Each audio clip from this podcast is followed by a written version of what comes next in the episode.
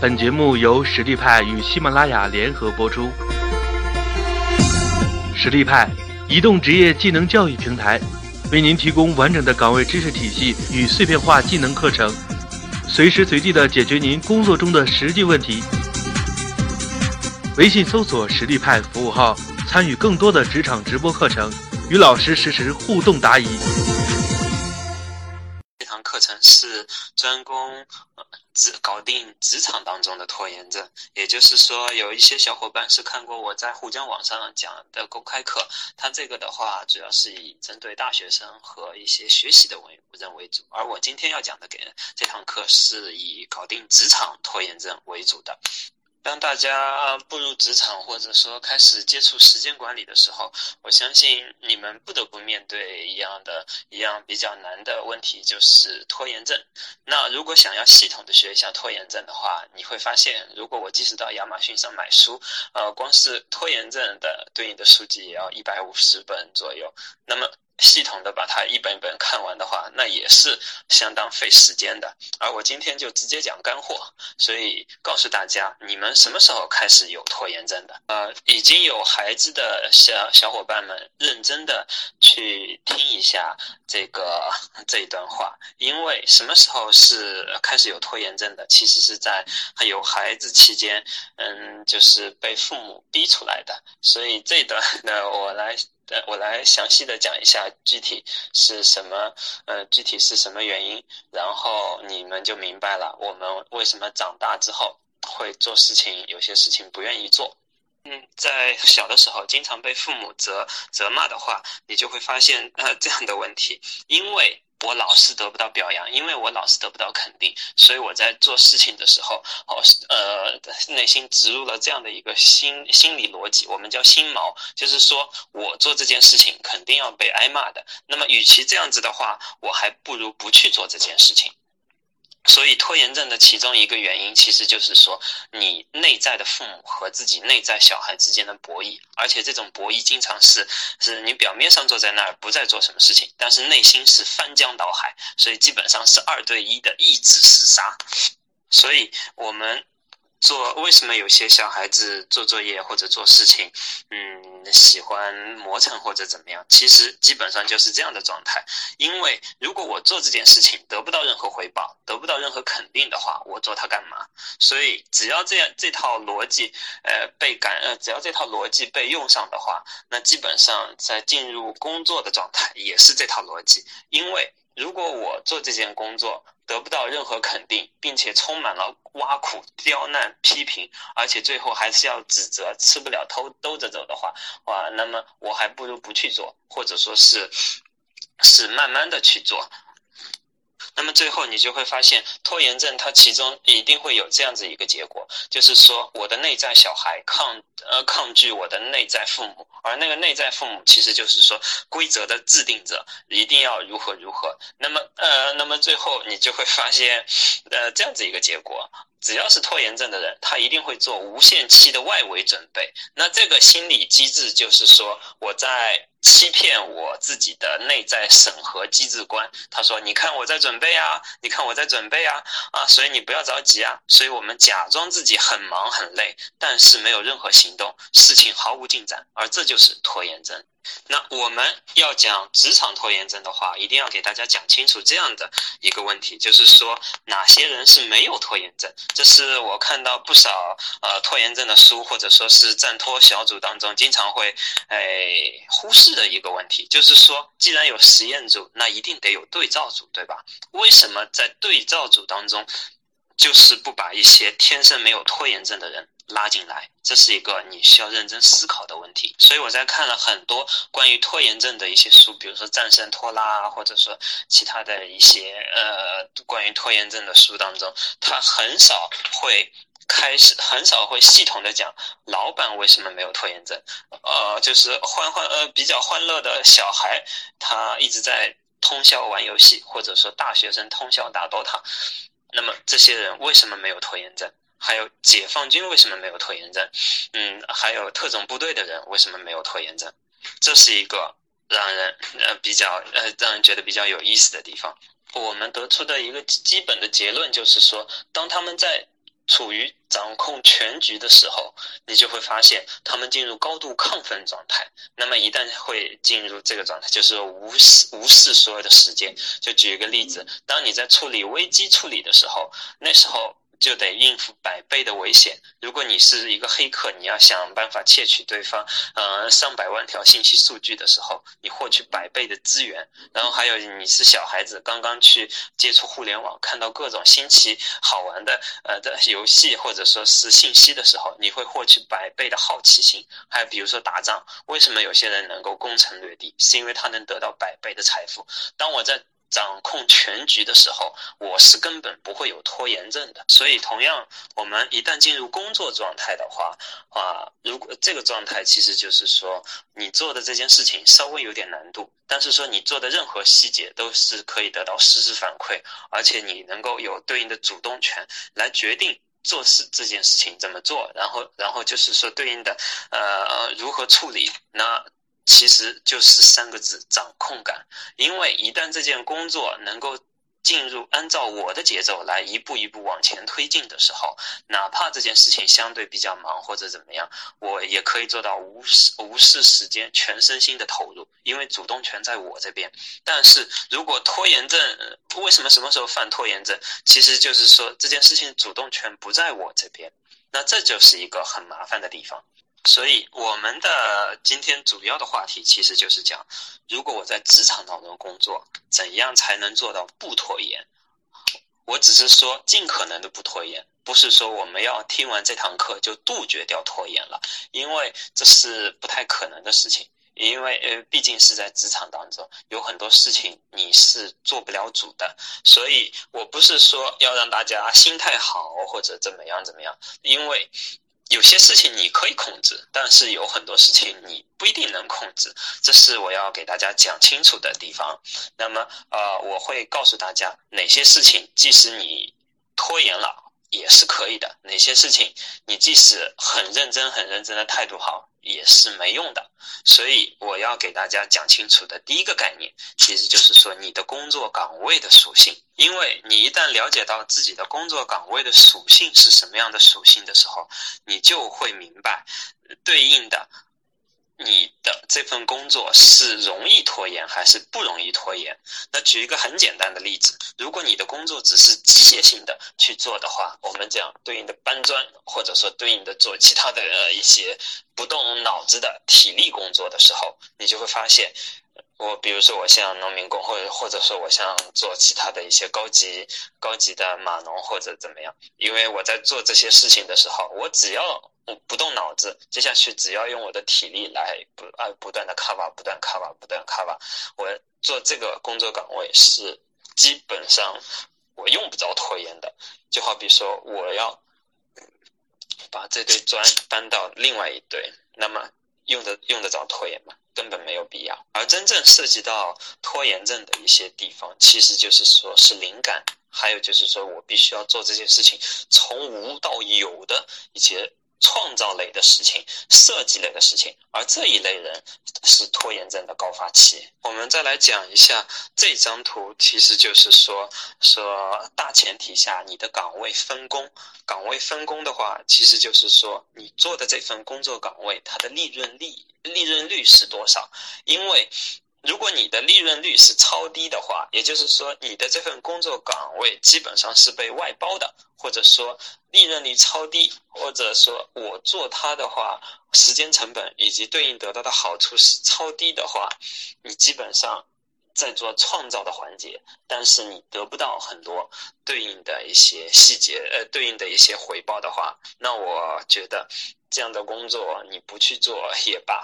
因为 这这么做是前提条件是伤害你的，你得不到对应的成长。在你想拖延或者不想干之前，你先得想明白，我到底是态度不好。能力不好，还是说是这个舞台，或者说这个前景，这个职业天花板就已经达到这样的程度了？因为你要想明白，如果即使是设计师或者怎么样的话，也会有外包这个岗位的，或者说你这个技术标准怎么样，另外的对应的收入怎么样啊？还有就是说我这个行业是不是在走萧条的路？因为看上去大家都士气沉沉的话，那这样子的话。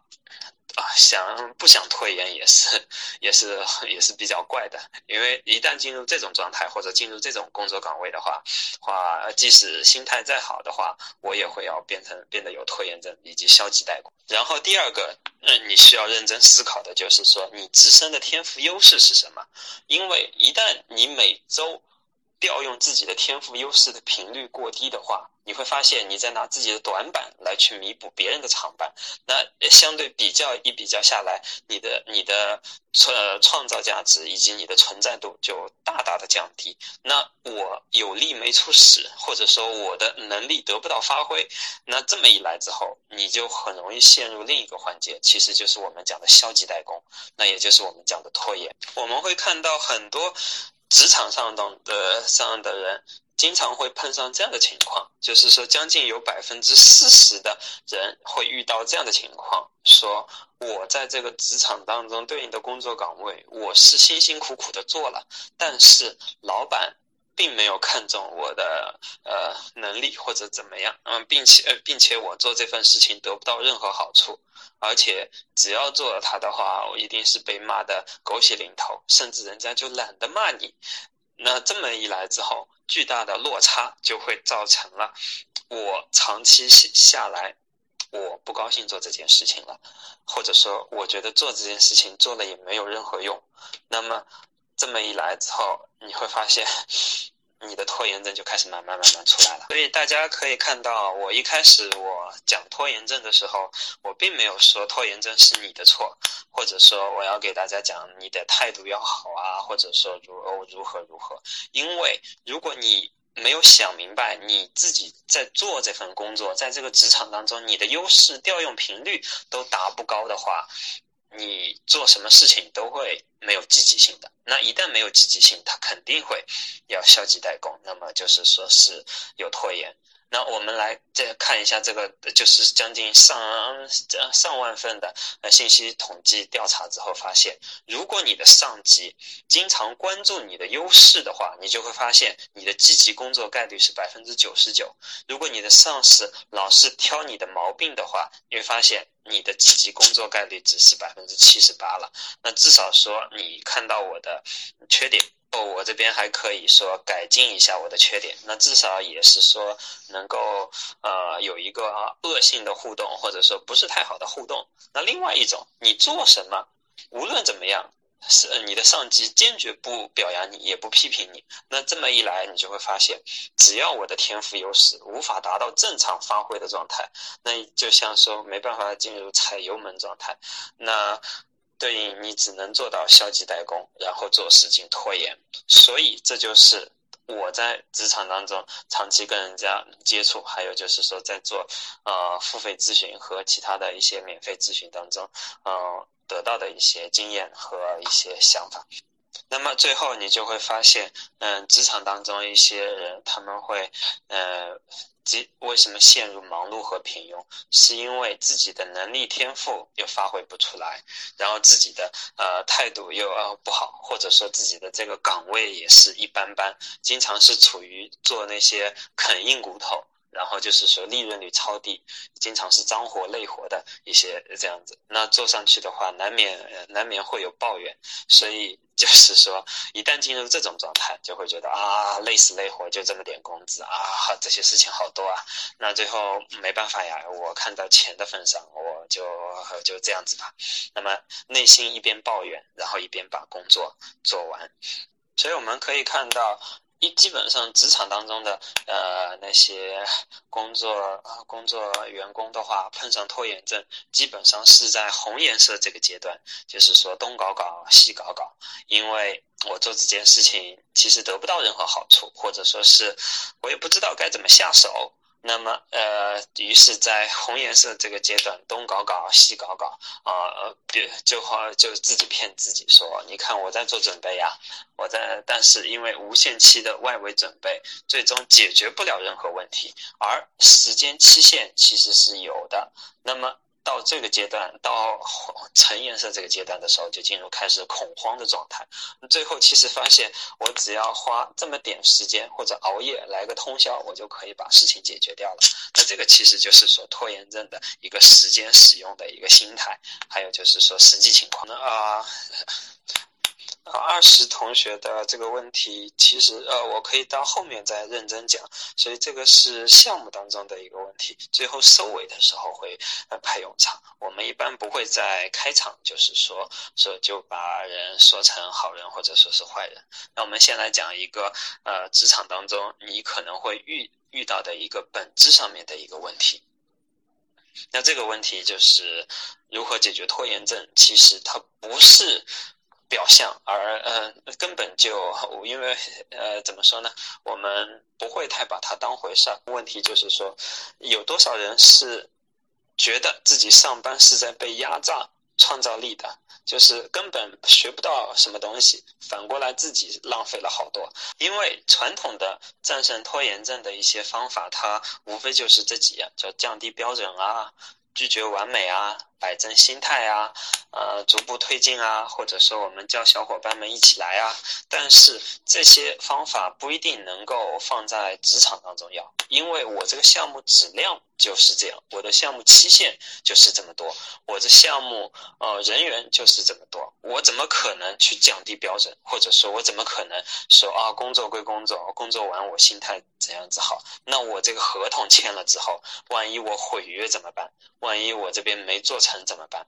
所以这种这种方法其实不见得会好到哪里去，而且它的呃缺陷问题其实就是说单枪匹马一个人去干干这些事情，嗯，那这这样子的话，其实是有很多很多地方没办法落地的。真正我们碰上有拖延症后期的一些人，他们其实。做到项目快要收尾的时候，或者怎么样，他们的内心基本上是这样的状态，就是说弹尽粮绝，自己也剩下最后一口气了，然后好不容易把这个项目把这个项目解决下来，所以差不多是这样，斯巴达三百勇士这到这最最最后这个呃状态吧。所以我们来互动一下，就是说。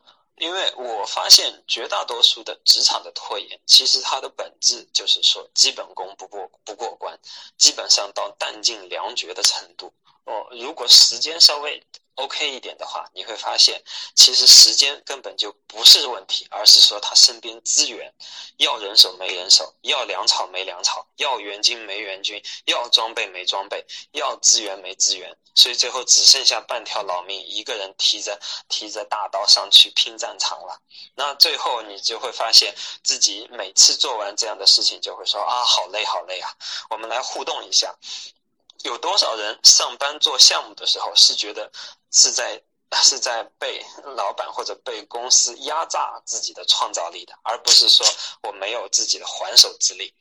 比我们相比可以看到，公司可是可能说隔壁老王或者隔壁部门的老王，他就是说一个人哎轻轻松松就可以把一些问题解决掉了。那所以我们叫什什么叫人才呢？就像人家就去问呃说的，老板就。做了一个这个解释，叫我你交给他一件任务，他没问什么事情就把它解决掉了，然后你再交给他一样任务，他又把这事情解决掉了，然后你还交给他一样任务，他没怎么问又把它解决掉了。那这些人他们这叫做人才，而且他们具备什么样的能力呢？就是及时交付成果的能力。而且他们能够游刃有余，这些人同样是一个人工作，但是为什么能够做到啊有还手之力，而不是说啊基本上是打到弹尽粮绝？所以这个，所以这个就是我们今天要给大家讲的这样子一个问题。如果我们同样也是一个人在工作，那么我应该怎样增加自己的效率？来降低拖延的程度，那导致我能够在职场当中尽可能的让自己的反射弧变快，或者说调用或者说响应的速度变得越来越快。那只有这样子的话，我们才能够加快自己的工作效率，呃，提升我们给一些呃给成果物的速度。其实我们呃，真正的高手在职场当中要去工作或者对付一个项目的话，真正不是一个人赤手空拳去做的，至少我们是有好多杀手锏来去解决掉这些呃这些问题的。因为，呃，即使我碰上一个紧急烫手的山芋或者怎么样的时候，我一定是身边有对应的备用方案以及备用的工具和效率工具来去调用的。你得要想明白自己是所在对应什么。样的岗位会接触到哪些工作？呃，属性会接触到哪些人？然后我会用到哪些专业技能？那么自己对应的一些职场效率当中对应的呃效率工具，比如说 Excel 哦，然后就是说 Excel 的 VBA，还有就是说呃 PPT 当中的对应模板，还有就是说商业 PPT 的一些模板。那这些东西有自己有一些备用存货吧。或者说一些 Word 文档的一些模板都有吧，因为一旦有了之后，我紧急备用、不时之需就可以调用这些这一颗重量级的武器了。我这边因为我一个人做项目管理，我要同时管四十几个项目。那我这边身边是有一些杀杀手锏在的。要做项目管理的话，我经常要做项目发布，一周的话要去，有时候要发布，嗯，七八个到十几个项目，然后轮呃轮轮换每周，每周发布，每周发布。那么你要没有一些些自动化或者半自动化的一些装备的话，是很难一个人徒手赤手空拳应付这些东西的。所以我的个人建议就是说，在我进行职场当中做项目的时候，我们是全方位的、无死角的去压制拖延症。我们是有备而战，而不是说一个人拼态度、拼自己能力，一个人有多狠。所以，我们真的要去全全方位压制拖延症。在职场当中的话，我们需要做到以下几步几步步骤。就像钢铁侠去调用这颗反库克装甲的时候，你可以看到它的装备也是分类的，它分为前期的先遣军是做前端压制，因为我只要控制住绿巨人，但是不代表非得要打赢他，那么这这一为我前期呃为我后面拖延时间花准备。然后另外的，我自己亲自出出战指挥，那对应的一套大的这效率放大的装备就会就会随机跟上来。那对应我还空中有一个移动的数据库，哦，移动的素材库，来随时随地响应各种紧急方案。所以，我我们要打拖延症，或者说要呃准备完成这个项目的话，一定是分为前期、中期、后期三个时间段不同呃状态下来去对应。半小时过去了，我们。现在才开始讲到重点，因为真正你要干拖延症，不是只在时间维度上面干，而是要在其他几个象限上面认认真真的思考，然后花功夫。那高手修炼的是这几个象限，而不是说像一些普通的一些职场的人说：“哎呀，忙死了，忙死了。”在时间上面看上去自己很努力，而不是去做一些战略上面的优化。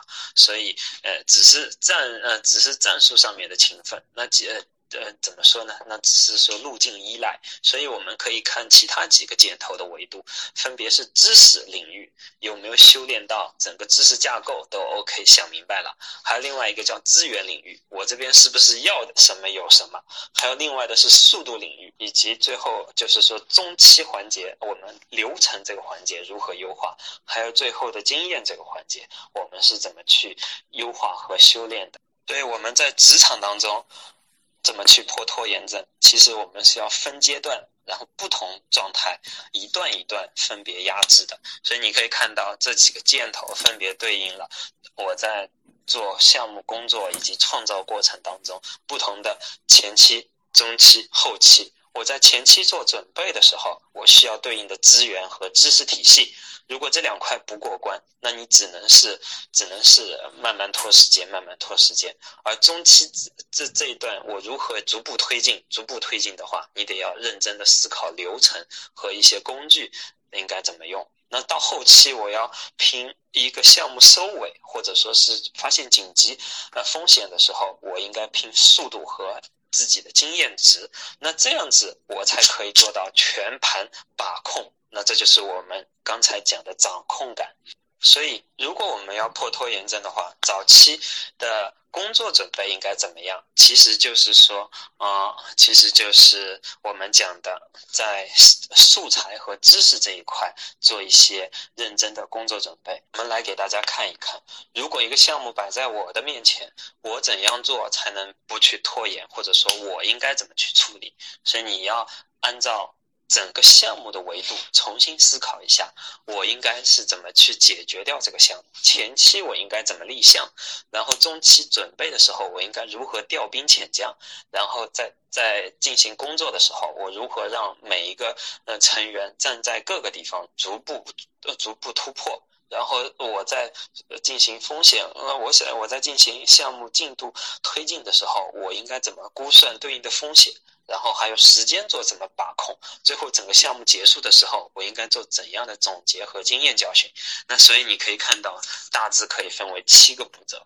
那呃，七个步骤上面，你可大家可以按照 PPT 上面认真的看一下。那么我们可以看到，对应这个项目的工具，可以看到就六 W 三 H。还有叫 SMART 工具，另外的就是说时薪成本概念，也还有一个叫优先矩阵，就是说重要不重要、紧急不紧急。还有另外的其实就是说甘特图啊，还有像还有计划评分表，嗯，评分图啊，还有另外的 PDCA 和 CAPD 法则啊，还有就是说对应的奔驰法啊。所以就是说我在看那个问题集当中，有小伙伴提到说我们要开展这个项目了。但是不知道这个项目怎么下手。那如果我不知道怎么下手的话，那我们试试看用六 W 三 H。来去思考这个这是一个什么样的项目？你可以看到我为什么要做这个项目，对应有什么差距，也就是思考和现实当中的差距。另外的，我这个项目的开始日、截止日，并且这个呃时间段会碰上什么样的节节假日啊，或者说检查日啊，我们有多少缓冲天？万一有大雨。暴暴风灾害或者说是台风天怎么办？啊，或者说这个项目在哪里进行？我们客户的地点在哪里？出差的地点在哪里？办公的地点在哪里？供应商的地点在哪里？并另外的会对应有哪些人来做？还有 whom，我们是为谁做？因为需求对象不一样，决定了这个项目的质量不一样。然后还有就是一个叫 how，就是说我们怎么去做？用什么方式去做？我们是人力去做，电脑去做，还是办公自动化去做？还有对应消耗多少成本是可衡量的预算成本开支报价？还有就是说不可衡量的人力成本，还有就是说说时间成本。呃，另外的我们对应的毛利率和就是说净利率会是多少？那算下来是这个项目是成本亏了还是赚了？当你基本上用那个呃六 W 三 H 来捋一遍的话，对应的需要哪些资源？你手头有哪些资源？这个项目可以做到什么程度？基本上就可以到一个一个思路清楚了。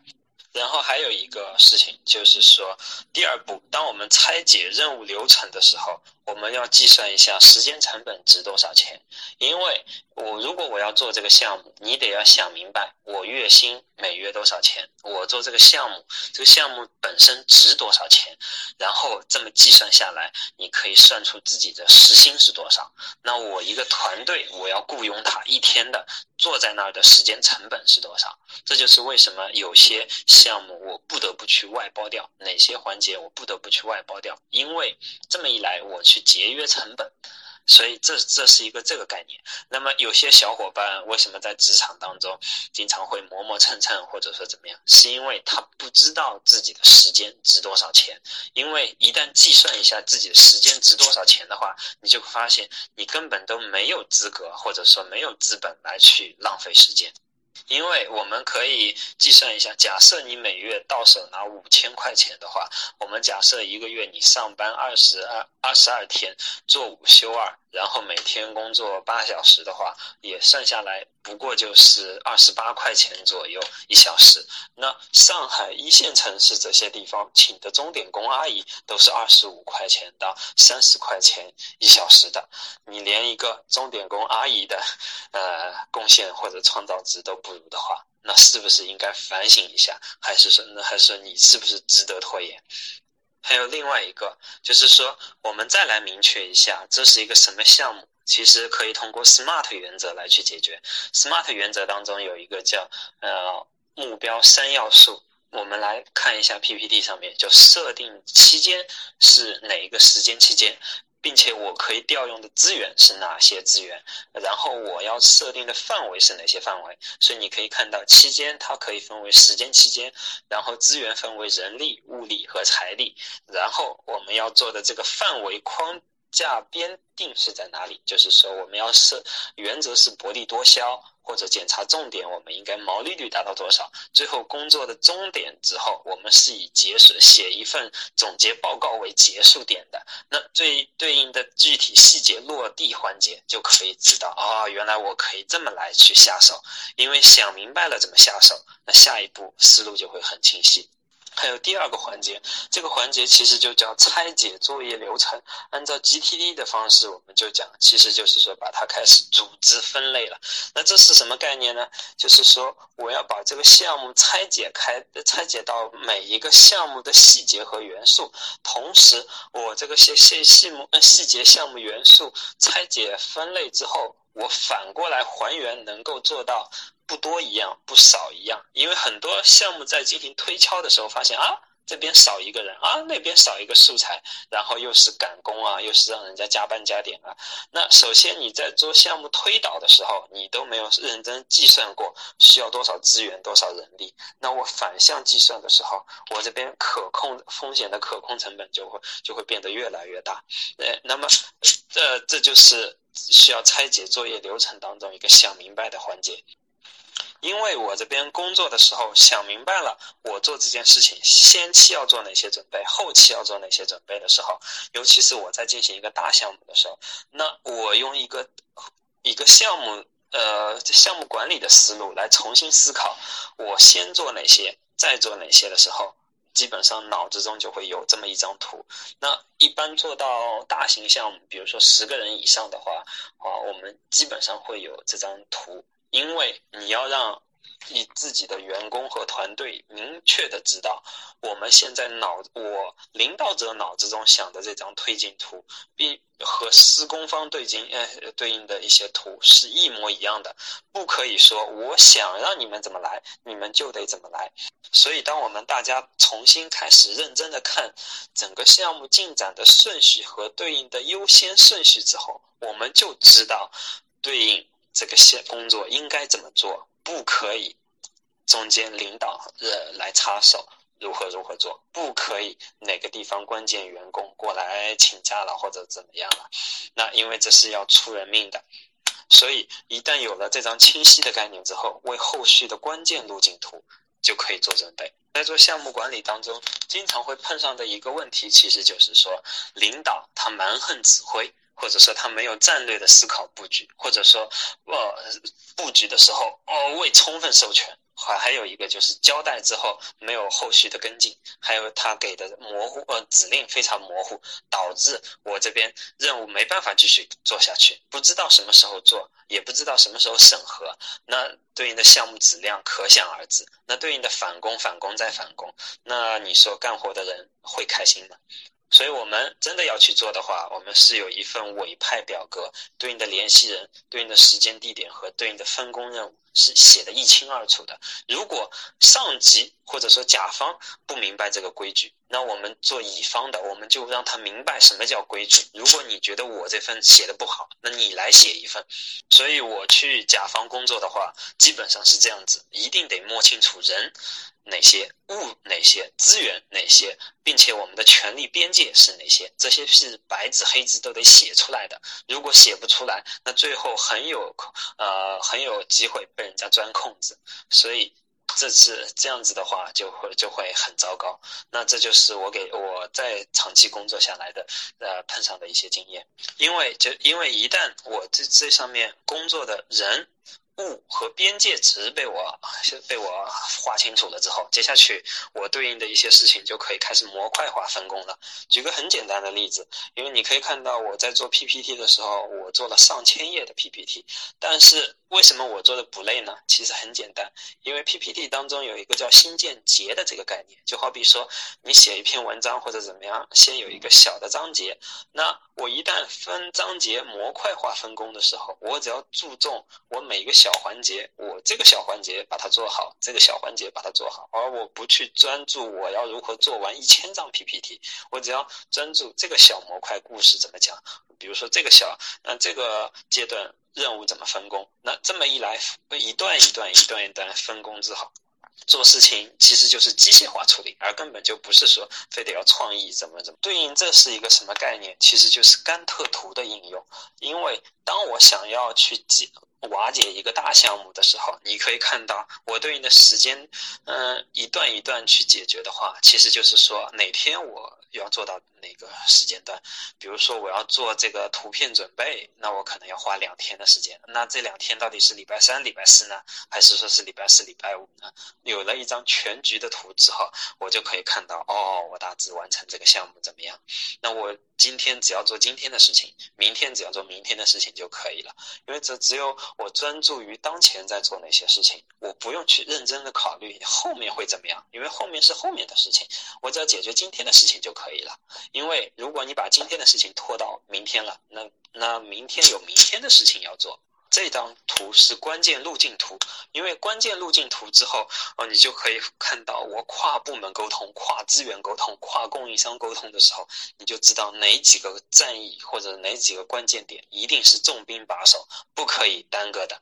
那领导为什么有些领导啊，即使是不在现场，但是他也能够统治全局，是因为他清晰的知道哪几条关键路径点。一定得在指定场合完成的。那有了这种思路和概念之后，我就可以轻轻松松喝着茶，摇着扇子来去解，来去坐镇大后方，来解决大前方要出现哪些问题。很多领导不一定具备这样的思路，但是如果你想成为一个优秀的职场高手，或者说项目经理的话，这个思路是一定得有的。的一个质量的把控、把控和和流程的把控，那么这个其实就是讲 P D C A 和 C A P D。那呃，就是说啊，其实这个只是一个思路。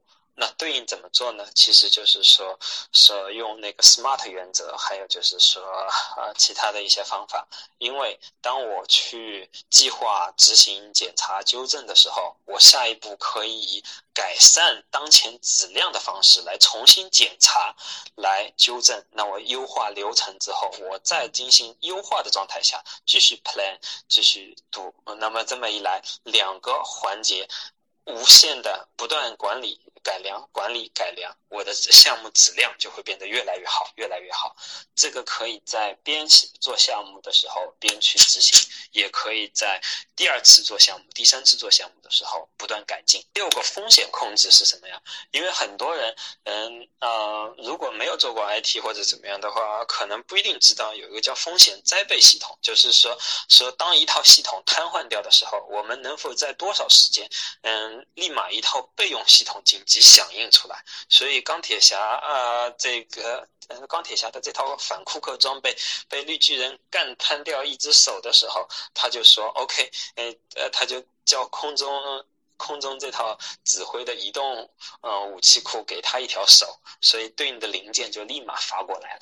为什么很多设计师被需求或者怎么样不团不同变化的需求玩的团团转？是因为他每次只有一一个东东西，那人家变一下需求，那我这边都得重新开始做；变一下需求都得重新开始做。也就是说，我身边没有任何半成品。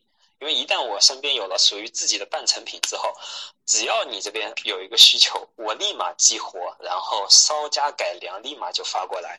所以我的手机是可以做到任何状态下移动办公的，因为在我的邮件，在我的邮箱当中，随时随地放了各种各样的素材。你只要跟我要说，八哥，我要什么样的资源或者怎么样，我基本上一分钟之内就可以调给你。而这种就是说快速响应。同样的，我们讲一下这个风险控制是什么结果，其实就是说你需要考虑我这个项目当中有没有备用的呃人员，万一这个人员离职了怎么办？万一这个这边对应的数据没了怎么办？万一这台电脑崩了怎么办？所以就好比说，呃，就好比说这些是紧急备用的预案，而这些备用预案是对应的发生程度。和我们检查出来的对风险程度，还有就是说严重程度来计算的。举一个很简单的例子，就是说现在迪士尼乐园快要运作起来了，那运作起来之前，他们一定有一套备用系统。那举一个例子，就是说，比如说要除湿啊，或者说安保系统。那万一因为安保当中，呃，人员的离职或者离离职频繁率这么多的话，举一个例子，比如说可能有两百个啊对应的安保人员，那么我一定我对应的 HR 一定会有五十个候选名额，跟他们说，虽然你们现在还没有到。迪士尼乐园当中，但是如果我这边有空位置的话，你们愿不愿意随时过来？所以我一定得有一个备用缓冲池的。如果我要就是说对应进行风险控制，那我一定会做到这方面的，就是说说备用方案来以防万一解决。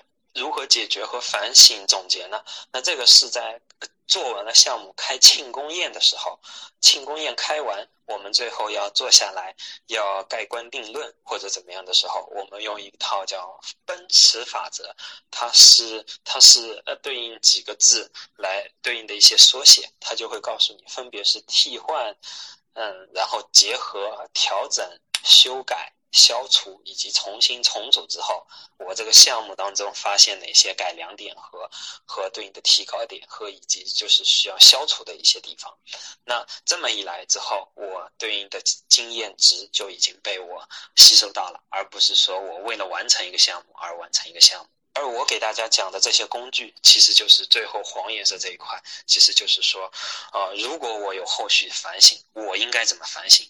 其实就是说，目标我完成了吧？时间 OK 吧？资源调度怎么样？对应的对应的统帅统筹思想有没有计划外的问题？所以这就是我给大家讲的，在职场当中我怎么去干拖延症，就是用实力来全方位碾压。